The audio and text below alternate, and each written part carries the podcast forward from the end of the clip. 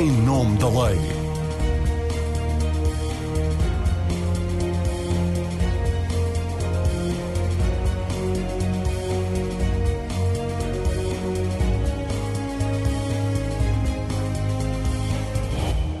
Olá, seja bem-vindo ao Em Nome da Lei. Hoje vamos falar da área mais crítica da justiça em termos de morosidade, a justiça administrativa e fiscal, onde facilmente um processo se arrasta 10 até 20 anos. Vamos fugir ao modelo habitual do programa, o debate, e vamos ocupar toda a edição de hoje com uma entrevista à Presidente do Supremo Tribunal Administrativo e Fiscal, Dulce da Conceição Neto. Seja bem-vinda, Soutora, obrigada por ter aceitado o convite em nome da lei. Nos tribunais administrativos e fiscais faz o controlo judicial da atuação do Estado no exercício das suas funções administrativas e tributárias. Com a sua grande experiência nesta área, tem feito carreira nos tribunais administrativos.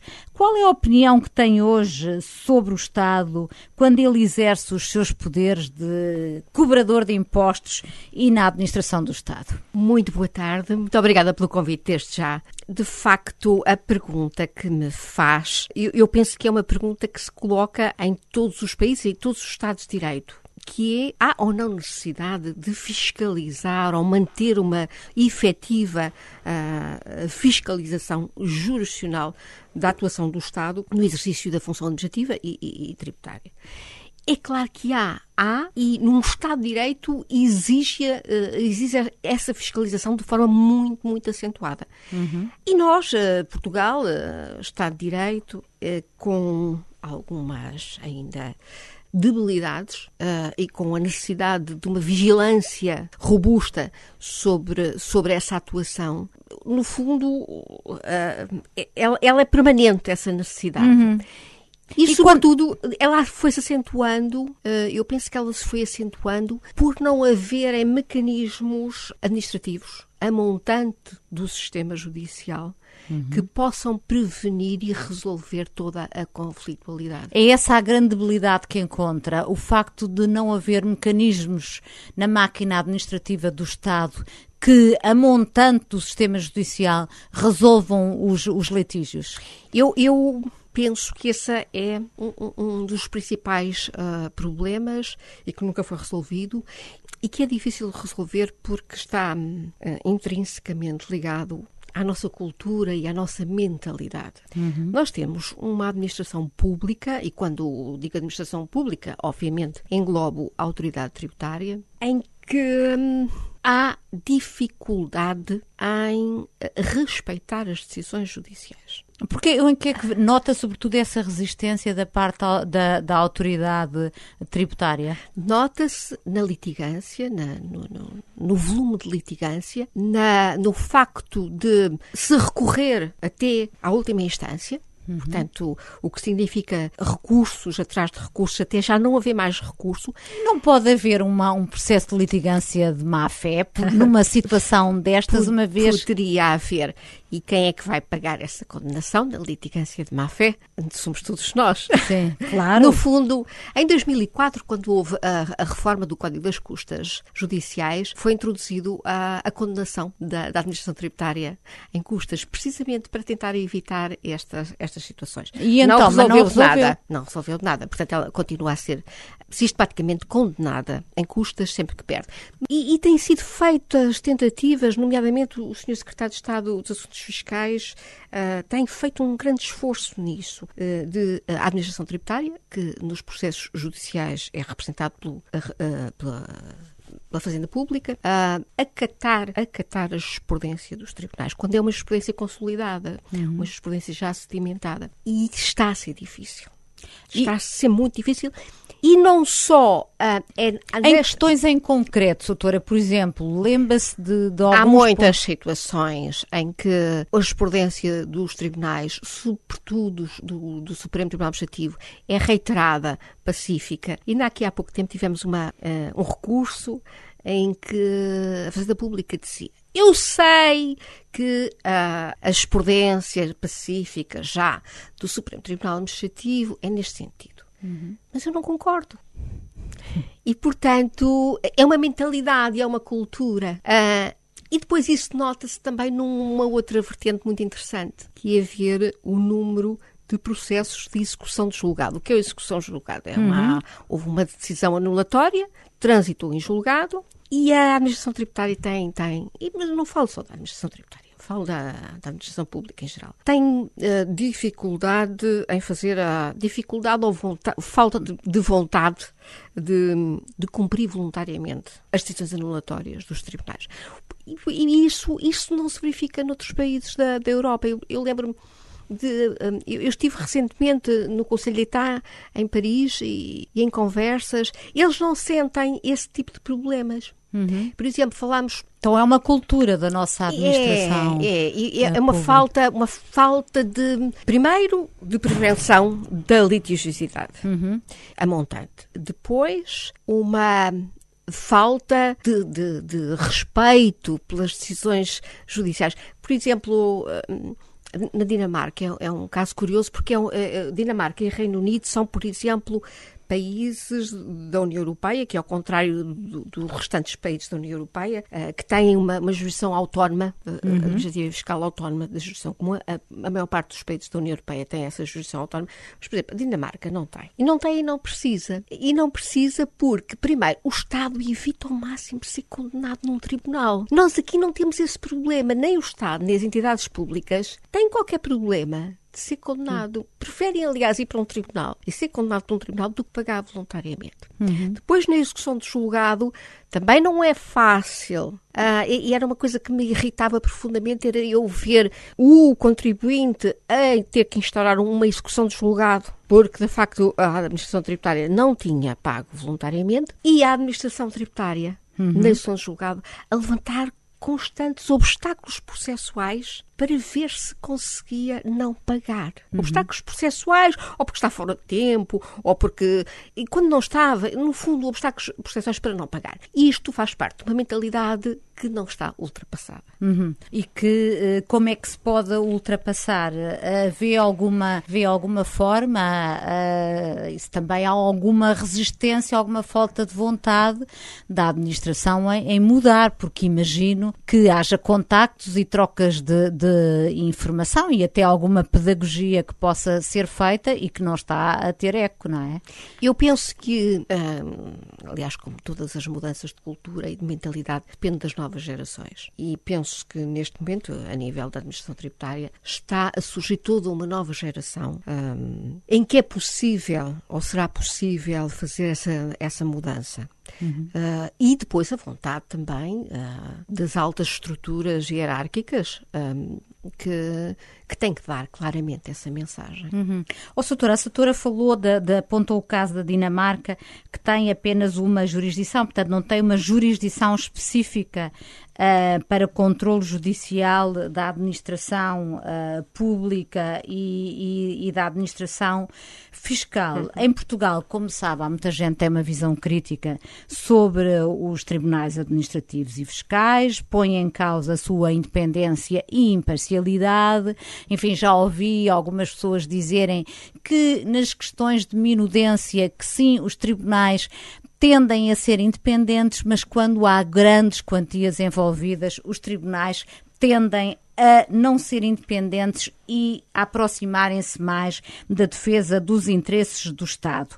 Essas críticas existem uh, na, no, no, nos, por parte dos mestrados, existem também nas universidades e também nos partidos políticos. Uh, o PSD, por exemplo, lembro-me que chegou a defender a existência de uma, de uma única jurisdição. Como é que a doutora responde a esta percepção de que os tribunais administrativos e fiscais tendem a defender mais os interesses do Estado e menos o interesse do, do cidadão? Eu não tenho essa visão, não tenho, e de facto sou, sou juíza há, há muitos anos, já uh, nesta, nesta jurisdição, e estou há, há muitos anos, já há 20 anos em tribunais de recurso, e não tenho não tenho, sinceramente, essa, essa visão uh, de que haja um, posições mais favoráveis ao Estado de todo. Um, aliás, se nós formos ver dados estatísticos sobre procedências e improcedências de ações, nós sabemos que nesta jurisdição o Estado ou as entidades públicas são sempre o réu. Uhum. Sempre. Sempre, pois. Os,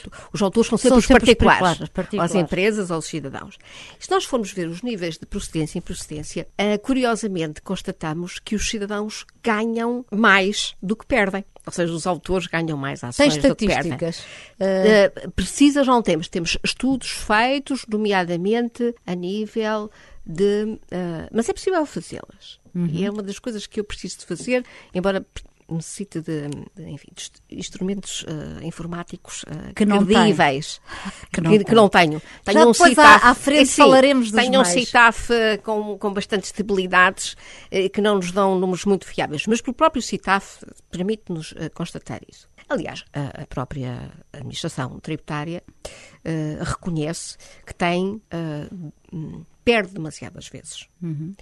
Uh, e, portanto, isso é uma, uma, uma visão de que os, os tribunais administrativos e fiscais uh, po possam não ser um, totalmente imparciais, que eu, que eu não tenho essa visão, nem tenho tido verdadeiramente eco dela. Uhum. Uh, o, que, o que eu tenho eco, de facto, é os, os tribunais administrativos e fiscais têm um corpo de magistrados um, independente, imparcial, e que tem o grande problema de não dar, não dar resposta atempada ao volume processual que tem a seu cargo. Esse é o problema. Claro, e já vamos mais à frente falar dele, mas eu ainda queria insistir um pouco nesta, nesta questão, olhando para o que aconteceu nos períodos mais críticos da pandemia, em que houve limitações muito sérias aos direitos fundamentais dos portugueses, com praticamente todos os juristas a dizerem que as medidas eram inconstitucionais, porque o governo as podia aprovar, só a Assembleia da República, e apenas sob o estado de emergência, não sob o estado de calamidade, e, no entanto, o Tribunal Administrativo deu sempre uh, razão ao governo. O Supremo Tribunal Administrativo, julgo eu, deu sempre razão ao governo e foi até depois contrariado pelo Tribunal Constitucional em, em casos semelhantes. Até me contaram o caso de uma juíza que, estando no Tribunal Administrativo, decidiu de uma forma e depois, tendo sido colocada no Tribunal Constitucional, decidiu em sentido exatamente contrário, num caso em tudo semelhante. Pergunto-lhe, revê-se nestas decisões que foram, que foram tomadas durante este período da pandemia? Eu, eu, eu não tenho que me eh, ver ou rever nas decisões, porque eu presido ao, ao Tribunal. Agora que, de facto, de forma súbita, fomos confrontados com uma nova litigiosidade muito complexa em ter, e delicada em termos de direito constitucional, fomos. O Supremo Tribunal Administrativo é, é a primeira instância uh, quando estão em causa atos do Conselho de Ministros. As decisões que foram tomadas foram uh, praticamente todas,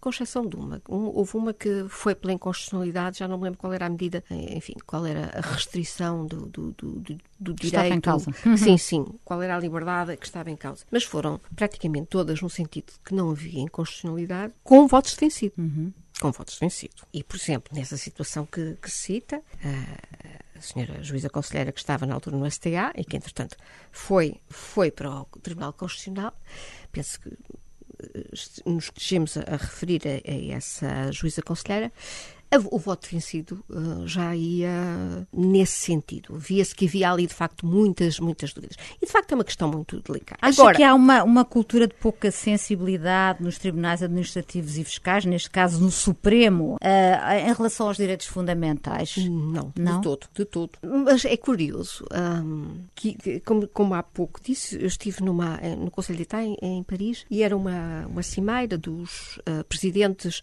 do, todos os, os presidentes uh, dos tribunais administrativos, dos Supremos Tribunais Administrativos uh, da União Europeia, e foi falado muito da, enfim, das medidas Covid e da litigiosidade que, uhum. que gerou e do o volume uh, processual que gerou. E, curiosamente, o, o, Supremo Tribunal Administrativo de Portugal, as decisões que tomou alinham perfeitamente com todas as decisões da Europa. E falamos da França, da Alemanha, da Itália.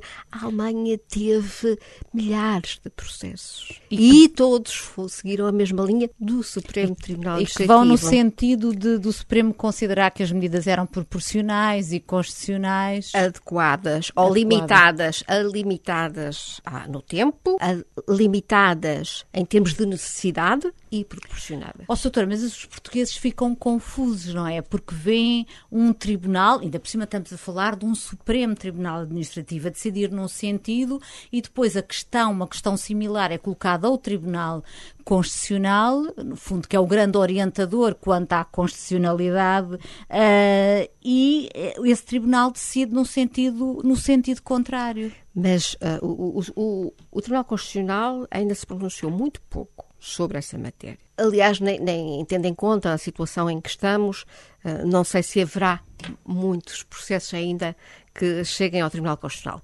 Portanto, os processos tinham que entrar necessariamente no Supremo Tribunal Administrativo uh, e só depois seguir dessa decisão há recurso para o, o, Tribunal Constitucional. Porque não há em Portugal um recurso direto, um recurso de amparo para o Sim, Tribunal como Constitucional. Como existe na Alemanha, por Exatamente. exemplo. E, portanto, tiveram. Entretanto, as circunstâncias mudaram, as restrições praticamente desapareceram e, portanto, eu não sei um, quantas vezes ainda o, o Supremo Tribunal, o, desculpa, o Tribunal Constitucional uh, ainda, uh, ainda irá pronunciar sobre esta matéria. E nós sabemos que o Tribunal Constitucional uh, nem sempre um, se mantém firme e estabilizado numa determinada orientação. Uhum. E estamos a falar no Tribunal Constitucional em juízes extremamente especializados em direito constitucional. Uhum. E nem eles, muitas vezes, conseguem ter uma uniformidade de entendimento. Uhum. Oh, doutora, vamos agora entrar na, na questão dos, dos meios, enfim, que é a grande questão do tribunal, uh, dos tribunais administrativos e fiscais. O Estado, pergunto-lhe, não tem demonstrado pouco apreço pelos tribunais administrativos e fiscais. Sucessivos governos não lhe deram mais, o que provocou uma brutal acumulação de processos e que hoje colocam a justiça administrativa e fiscal como o último da fila em eficiência e capacidade de decisão. Num artigo publicado esta semana, o seu colega Manuel Soares, presidente da Associação Sindical dos Juízes, não teve papas na língua e diz que a situação nos tribunais administrativos e fiscais é uma vergonha. É uma Como? vergonha. É uma vergonha. É uma vergonha e está na altura de ultrapassar isto. Uh, mas, para ser justo, temos que dizer que o atual Ministério da Justiça e a Sra. Ministra da Justiça, Francisca Van Dunham, deu finalmente atenção ao problema uh, do funcionamento dos tribunais administrativos e fiscais. Porque o problema de, destes tribunais não está ou não reside no, no, modelo de organização judiciária, no modelo constitucional de organização judiciária, no modelo dualista. Aliás, como já disse, é um modelo que é dominante no, nos, no, nos países da União Europeia. Modelo reside no funcionamento, uhum. no modo como lhes foi permitido operar durante décadas, com cargas processuais elevadíssimas, enfim, a partir da, da, da, primeira década deste século, uh, houve uma procura exponencial de justiça administrativa e fiscal e nós, uh, tribunais e magistrados desta gestão, não tínhamos capacidade de resposta. E isso foi gerando, gerando, gerando uh, pendências que se foram acumulando e que, e que não não, não tínhamos capacidade de resposta e ainda hoje isso, isso acontece. Porque foram criados sucessivos grupos para, enfim, limpar esse acumulado, mas... mas... É impossível, é impossível. Sem uma estratégia uh, muito bem definida e consistente, uh, nós não vamos a lado nenhum. Uh, no fundo, é como uns bombeiros que vêm apagar ali um, um foco do incêndio, mas todo o incêndio continua a lavrar. E eu penso que neste momento se está aí pelo caminho certo, uhum. que é de facto ter neste momento, e neste momento, finalmente, o Ministério da Justiça tem um plano de ação estratégica. Ó, oh, doutora, mas esse plano de ação estratégica que nasce a partir de, daquele grupo de trabalho que foi criado pela Ministra, identifica uma série de medidas, algumas das quais, como a contratação dos tais assessores que poderiam aliviar os juízes para eles poderem centrar nas questões fundamentais, estão há 38 anos previstos. 38 anos. E então? E então é isso. É uma vergonha. é, tal, é tal vergonha que é preciso verdadeiramente encarar. E eu penso que chegou a hora de, de, de, de agir, sobretudo porque a Comissão Europeia está muito atenta a Portugal e, sobretudo, ao desempenho do, dos tribunais administrativos e fiscais. Tá, e o que é que isso se reflete? Se reflete, por exemplo, que o plano de recuperação e resiliência um, assinala a justiça económica e, em particular, os tribunais administrativos e fiscais como uh, uh, focos uh, prioritários de atenção e investimento. Oh, doutora, mas por isso é tão, é, tão, é tão difícil de entender como é que, estando este problema dos tribunais administrativos e fiscais identificado como um entrave ao crescimento económico, à vinda de investimento estrangeiro, que tanto precisamos, isto está identificado há anos, sucessivamente os governos tenham subiado para o lado e nada tenham, e nada tenham feito. Há quem tenha uma teoria conspirativa, como Sim. sabe, diz que o Estado não está muito interessado em que o tribunal, os tribunais que, que no fundo fazem o seu controle judicial funcionem bem. O que é que a doutora acha que esta tese explica? Pode explicar alguma coisa? Ah, é difícil responder essa pergunta porque, de facto, temos um dado em cima da mesa. Uh, é, não houve investimento. Não houve, e não houve durante, de facto, décadas. Eu, eu por exemplo, lembro-lhe que em, em 2011, em 2011, uh, chamámos a Troika, chamam, né? o engenheiro José Sócrates, primeiro-ministro, chama a Troika. O estado dos tribunais administrativos e tributários era uh, calamitoso, asfixiado completamente. E nós, na altura, tínhamos 101 juízes. Hum? 101 juízes, o que dá. Quantos média... agora? Quantos têm agora? Agora temos 209 já é bastante. É o dobro. É o dobro. Mais do dobro. 2011, 101 juízes. 101 juízes dá uma média de um juiz por 100 mil habitantes para todo o território nacional. E, no entanto, que investimento é que foi feito nos tribunais Uh, sobretudo os tributários, que aliás ficaram ali no memorando de entendimento como um, também um, enfim, um foco que era preciso uh, dar atenção e investir. Não foi feito praticamente nada. Tanto que em 2015 os, os processos já tinham aumentado exponencialmente. Uhum. Eu lembro de que em 2011 eram 60 mil e tal processos, em 2015 já eram 76 mil e tal processos. E mesmo as, as, as medidas que ficaram na, na, consignadas na, no memorando não, não tiveram nenhum resultado, porque assim, por exemplo, havia um, uma necessidade de uh, constituir umas equipas para, para, para dar atenção uh, privilegiada aos processos de valor uh, igual ou superior a um milhão de euros. Uhum. Ok, as famílias, para uma família, uma dívida de 50 mil euros à, à administração tributária pode ser tão penosa ou mais penosa Sem que uma dívida de 200 mil euros a uma empresa. Claro.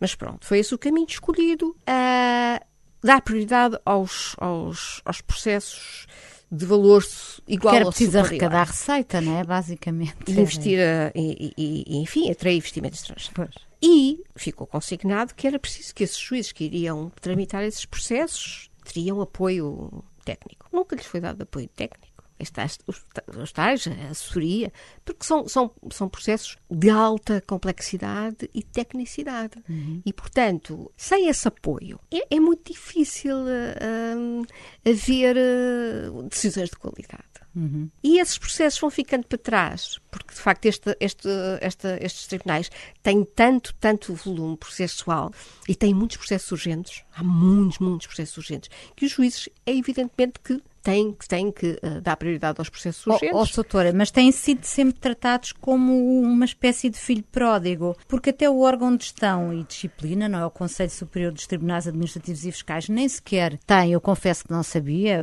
uh, li agora, nem sequer tem autonomia orçamental, ou exatamente ao contrário do que acontece com o Conselho Superior da Magistratura Portanto, o, é Conselho, um... o Conselho Superior dos Tribunais Administrativos e Fiscais, uh, que foi criado em 84 com o primeiro Estatuto dos Tribunais Administrativos e Fiscais, portanto, lá, aos tais 38 anos, há 38 anos, que não tem absolutamente nada. Uh, em 2004 entra em vigor um novo Estatuto dos Tribunais Administrativos e Fiscais e fica Fica-se fica à espera do diploma que o, o Estatuto uh, refere, o diploma que lhe traria a lei orgânica e o quadro de pessoal. Uhum. Estamos até hoje, há 18 anos, à espera. Ah, portanto, nós não temos pessoal próprio no Conselho, funciona com uns funcionários emprestados pelo STA, não tem um gabinete de apoio ah, jurídico informático, não tem plataformas e instrumentos informáticos, nada.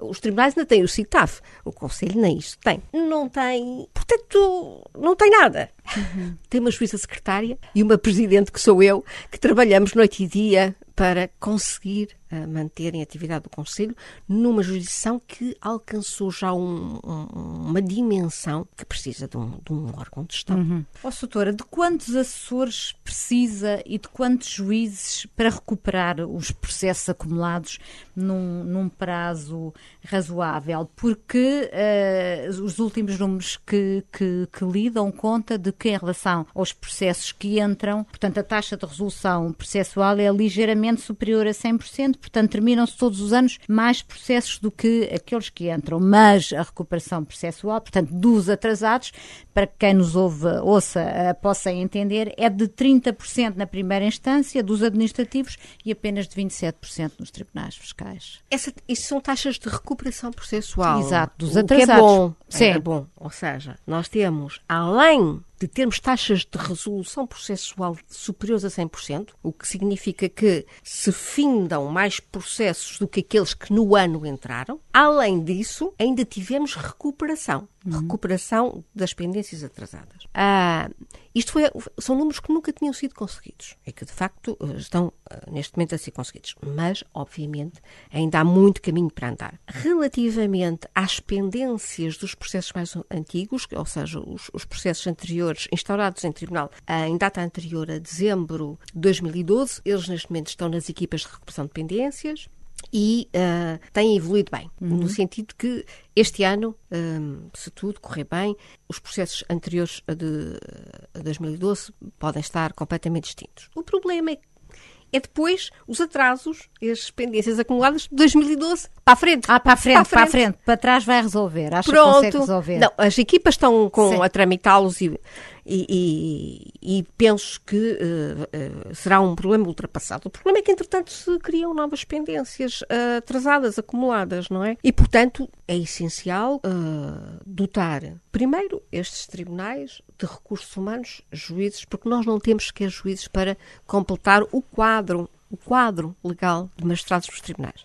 Faltam-lhe quantos para completar o quadro legal? Eu penso que neste momento, eu, eu, neste momento não lhe posso dizer, posso reportar à data do último relatório de atividades que entregámos na Assembleia da República, uhum. que foi o relatório de atividades do ano 2020. Penso que faltavam 66. 66. Exatamente. Este ano vamos ter mais 25 juízes que vão entrar em funções em setembro. 25 é muito pouquinho, mas é, é enfim, é, é já um número que, que nos uh, poderá permitir o preenchimento de lacunas e nós queríamos, nós, Conselho, queríamos começar a constituir a bolsa ou quadro complementar de juízes que existe nos tribunais comuns, que no fundo são, é uma equipa de juízes que vai dar um, assistência a tribunais em que um juiz está, está doente ou está em, em licença de maternidade, que aliás é um problema eh, muito forte nesta jurisdição, que é maioritariamente feminina. Claro.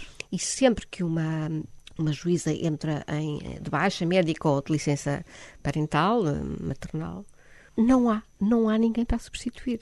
E os processos ficam parados. Ficam parados, os agentes são distribuídos com os colegas, que já por sua vez estão, estão completamente assoberbados. É, é muito difícil. Isto tira toda a lógica racional à, à gestão. É, é, é muito difícil trabalhar nestes moldes. E tem muita gente em comissão de serviço também, ou não? Não, nós não, não temos. Uh, ou seja, por exemplo, parece muito expressivo o Supremo Tribunal Administrativo dos uh, eh, 24 conselheiros, além dos 24 conselheiros em exercício de funções, tem oito em comissão de serviço. E, não, e, e oito, isso é muito. Não é, porque dois são para foram para o Tribunal Constitucional, Comissão de Serviço. Quatro são inspectores judiciais, que são imprescindíveis, Comissão de Serviço. Ah, e depois um presidente de, da Comissão de Acesso a documentos administrativos, que é obrigatório ser, a ser juiz, conselheiro, uhum. e mais um não sei o quê em Macau. E na primeira instância também temos oito em comissão de serviço. E são tudo comissões de serviço, dois, por exemplo, como docentes, no SES, nos centros sociais, para dar aulas e formação a novos, a novos juízes. Uh, e, portanto, são, são sempre comissões de serviço que se revelam essenciais para a própria jurisdição. Certo. Uh, diga uma coisa, tentando contabilizar aqui, portanto, faltam 66. Faltavam. Faltavam 66 juízes, vão entrar uh, 25. Portanto, quanto ao número de juízes, uh, não, não ficará com o ideal, mas ficará com o, o suficiente, precisa de mais e depois quer a bolsa de, de, juízes. Podemos quantificar e também gostava de perceber quantos assessores era importante ter. Por hora, o, o mais importante, nós não. Eu, eu penso que assessores, aliás, olhando para outros modelos da Europa, Uh, se houver um assessor uh, para dois juízes, era, era, excelente, só que de facto era. Uh, sei que era, era pedir muito. Eu, eu penso que o mais importante neste momento era criar-se um gabinete de assessores na dependência do Conselho Superior dos Tribunais Administrativos e Fiscais, que não, não precisava de ser muito grande. Nós temos quatro zonas geográficas Portanto, o país, em termos de, de jurisdição, está, está, dividido em quatro zonas geográficas. Se nós tivéssemos um, uma equipa de assessores, vamos supor uh, quatro, cinco assessores, uh, destinada a cada uma das quatro zonas geográficas, uhum.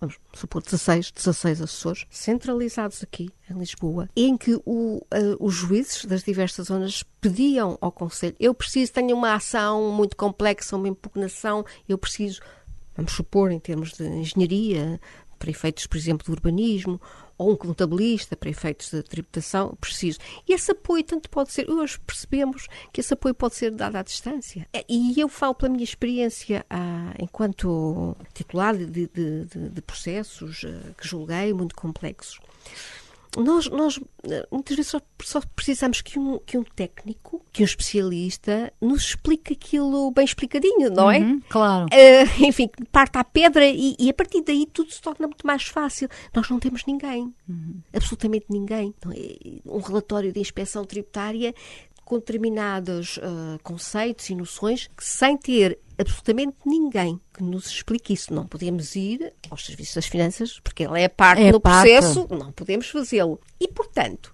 é impossível trabalhar nestes modelos, não é? Uhum. Uh, e, portanto, por hora, este, este gabinete seria o ideal. E depois, de facto, também por, uh, por tribunais, fazer-se o estudo de quantos assessores porque assim, estes assessores em princípio seriam, seriam uh, técnicos superiores técnicos superiores, uh, licenciados em Direito, uh, e que dariam, enfim, o tal apoio ao juiz, podendo fazer a tramitação do processo, uh, de, de, forma, de forma a que o juiz pudesse concentrar no julgamento. Julgamento Exato. da matéria de facto, julgamento da matéria de direito e decisão. Mas há outras vias, nomeadamente pela via dos funcionários, dos, dos oficiais de justiça.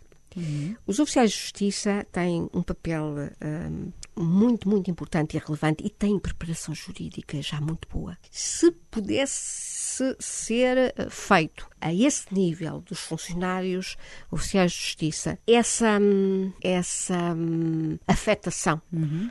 como apoio, apoio administrativo e jurídico ao juiz, eu acho que era essencial. Uhum. A doutora tem falado, imagino, sobre as dificuldades vividas pelos tribunais administrativos e fiscais com a ministra uh, Francisca Van Dunham. Como é que o diálogo tem sido bom? Uh... Tem, tem sido bom, tem sido bom. Uh, ela tem, no fundo, percebo que a senhora ministra fez uh, algo que nunca nenhum tinha feito antes, numa dinâmica de, de tentar. Prim, primeiro fez algo que foi essencial, que foi solicitar um diagnóstico. Em Mas 2017. Não tínhamos já esse diagnóstico. Tínhamos feito. dados. Quem quisesse saber ou conhecer o filme era fácil. Havia radiografias, havia análises e, portanto, a patologia, uh, para quem é quisesse conhecer ela estava, estava identificada. Mas em termos de um verdadeiro e profundo diagnóstico realizado por uma entidade independente, eh, imparcial, externa, nunca tinha sido feito. E, de facto, foi pedido ao, ao Observatório Permanente eh, de Justiça esse diagnóstico. Que eu, na altura, fiquei bastante reticente, porque pensei que era mais um, um estudo para, para, para a gaveta. Eu lembro-me que em 2009, embora na, no âmbito do Ministério das Finanças, foi feito um estudo por uma equipa, enfim, até de grandes fiscalistas. E esse estudo, um, um, Lembra-me até onde fiscal. estava o Lobo Xavier. Exatamente. Lobo Xavier. E uma da- das partes era, é essencial o recrutamento de juízes. É, ele, ele tem que ser feito de forma regular e pior, que é, é importante a assessoria. Nada. Aquilo foi para a gaveta. Nessa parte foi para a gaveta. E, portanto, eu desta vez pensei, é mais um estudo para ir para a gaveta. Mas não, de facto. ah, foram na altura constituídos dois grupos de trabalho. Eu fiz parte do grupo de trabalho do, do tributário. E fez-se, o fruto desses dois grupos de trabalho, ah, fe- numa perspectiva de X há medidas, enfim, de- de, que pudessem ser rapidamente implementadas.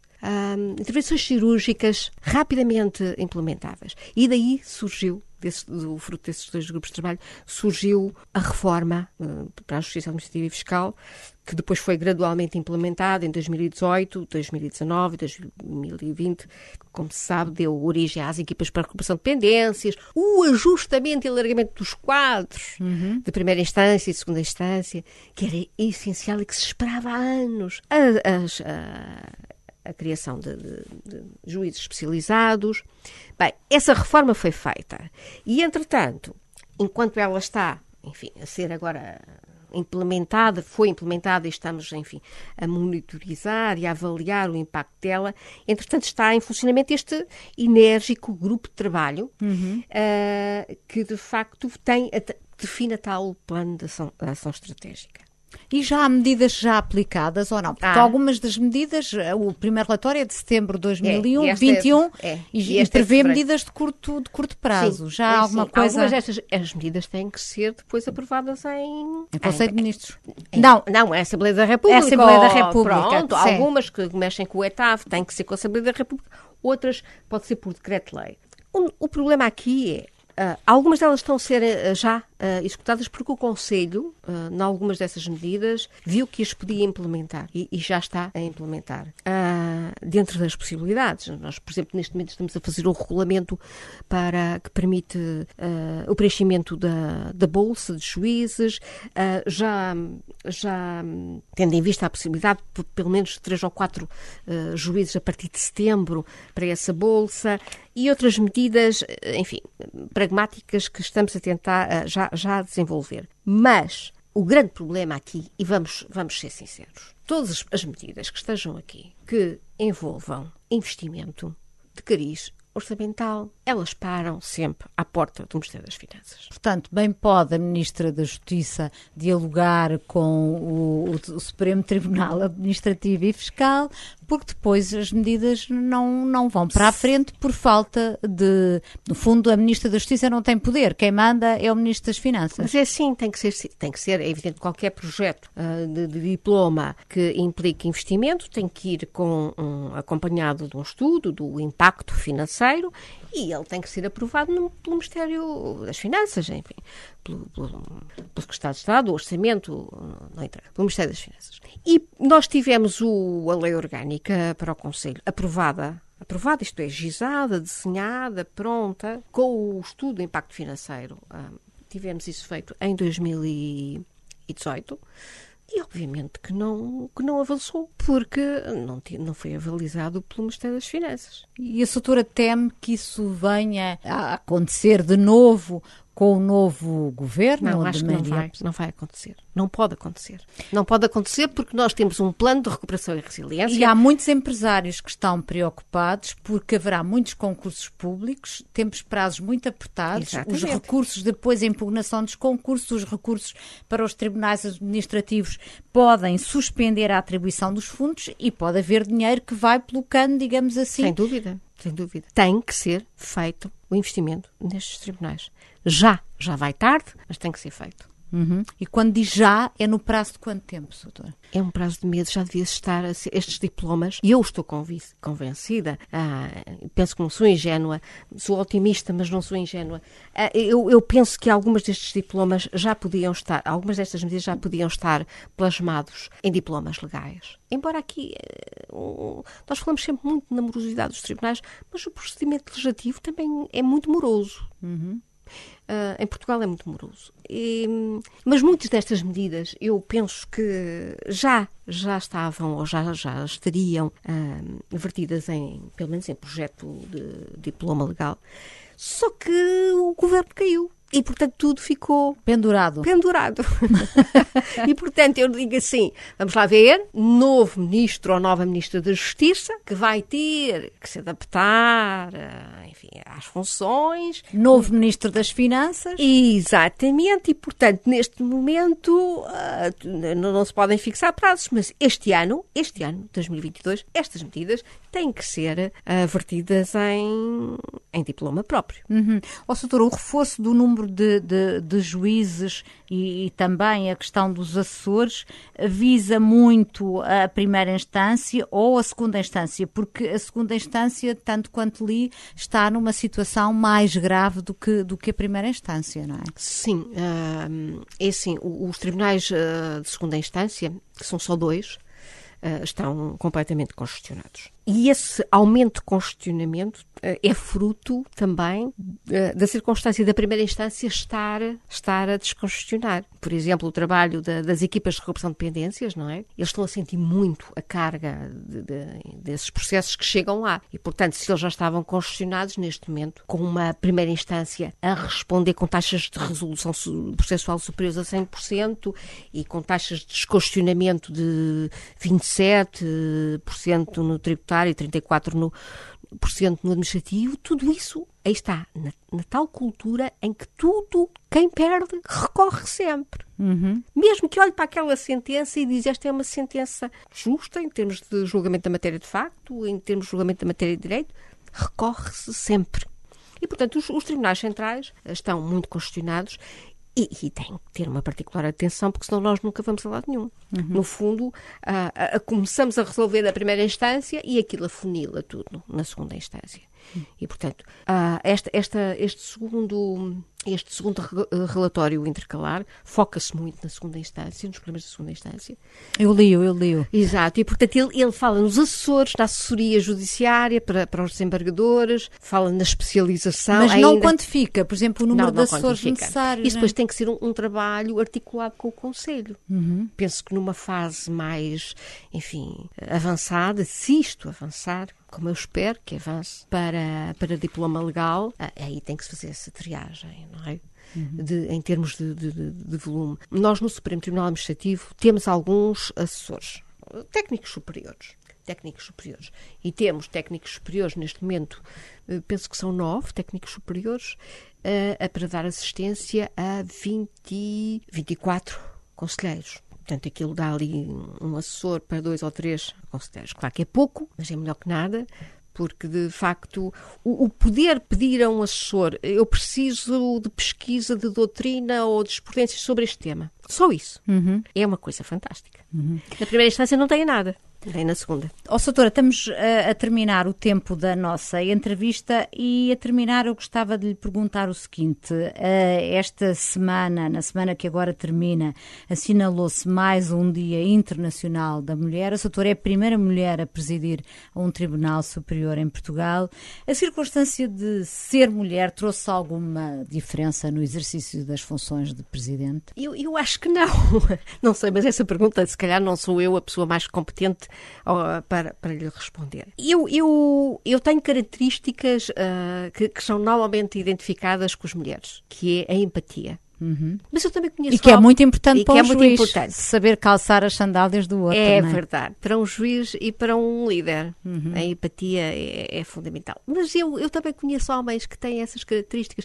Eu não gosto, tirando as nossas diferenças biológicas entre homens e mulheres, que obviamente eh, são, são evidentes, eu, eu penso que também não devemos entrar por esse caminho de, de, de, de um, eh, que não deixa de ser um, uma forma também de, de manter preconceito conceitos e padrões eh, que que eu não gosto, não gosto de alimentar. Uhum. Dulce da Conceição Neto, Presidente do Supremo Tribunal Administrativo e Fiscal, muito obrigada uh, pelos esclarecimentos, pelas informações, uh, por tudo o que aqui deixou do seu testemunho, quer como juíza, quer como agora Presidente do, do Supremo Tribunal Administrativo e Fiscal. Em nome da lei tem de ficar por aqui, voltamos no próximo sábado, no modelo habitual de debate. O programa fica, entretanto, disponível em várias plataformas de podcast podcast e na da Rádio Renascença, a Popcast. Bom fim de semana, boa semana. Ficou a Renascença para estar a par do mundo. Em nome da lei.